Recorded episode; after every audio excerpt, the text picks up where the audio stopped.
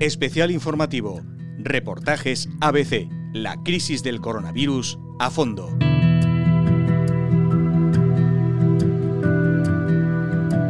Aunque parece que remite el diagnóstico de nuevos casos, ya que a comienzos de esta semana se registraron cifras más bajas que en días anteriores, el porcentaje de infectados fuera de China es el mayor desde el comienzo de la crisis del coronavirus.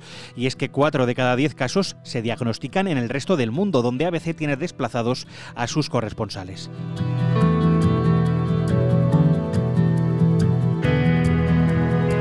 Ante la alerta sanitaria, cabe recordar que la mortalidad del COVID-19 actualmente, según anunció la OMS, está siendo de entre el 2 y el 4% en Wuhan, China, y del 0,7% fuera de la ciudad donde comenzó.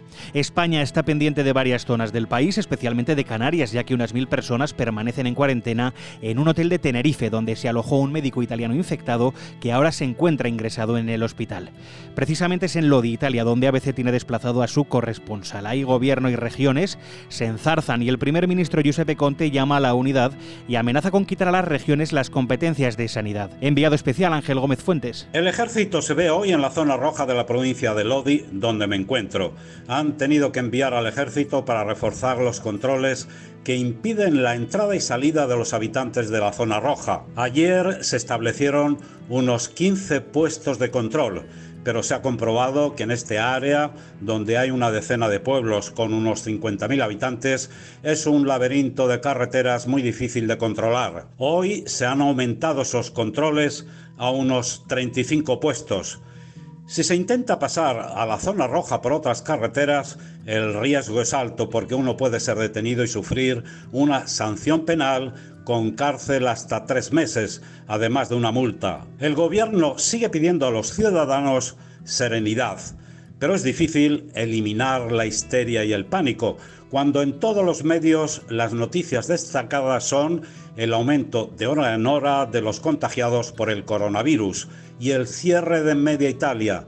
Mucha gente sigue encerrada en sus casas y las tiendas están vacías y muchas cerradas.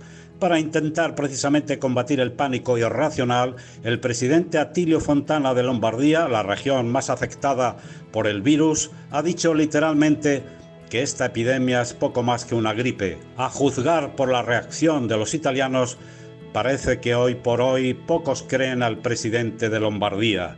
El gobierno y presidentes regionales se han enzarzado en una discusión y polémica porque cada cual quiere gestionar y dictar ordenanzas propias en su región. Frente a este caos y anarquía, muy palpable hoy en Italia, el primer ministro Giuseppe Conte ha dicho basta, amenazando con quitar las competencias de sanidad a las regiones que no pasen por el aro que impone el gobierno para coordinar de forma conjunta y unitaria la gestión contra el peligroso virus. Pablo M. Díez es corresponsal de ABC en Asia y se encuentra en Shanghái, China, país de origen del coronavirus. Gracias a la cuarentena de 60 millones de personas en Wuhan y la provincia de Hubei, epicentro del coronavirus, China está frenando la epidemia en el resto del país. Tras un mes de parálisis, con la gente encerrada en sus casas y las calles de megalópolis como Pekín y Shanghái fantasmagóricamente vacías, China va volviendo al trabajo, pero no a la normalidad. Aunque cada vez circulan más coches y abren más tiendas, el ambiente está lejos del bullicio habitual y las clases siguen suspendidas en guarderías, colegios y universidades. Por las calles no se ve más que un desfile de máscaras, gafas protectoras y capuchas por miedo al coronavirus, que parece contenido pero podría rebrotar con esta vuelta al trabajo. La normalidad todavía tardará en llegar porque en la zona cero de Wuhan aún no se ha alcanzado el pico de la epidemia, el punto de inflexión a partir del cual empiece a bajar.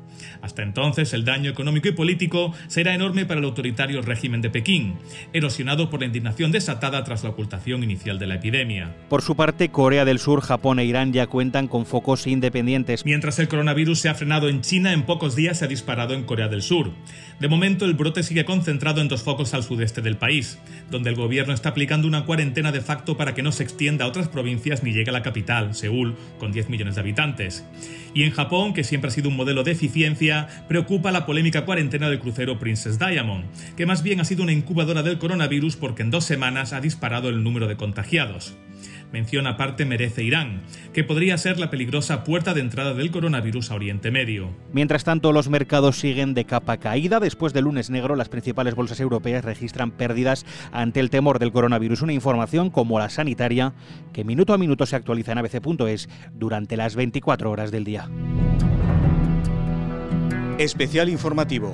Reportajes ABC. La crisis del coronavirus a fondo, con Diego Moreno y los corresponsales de ABC.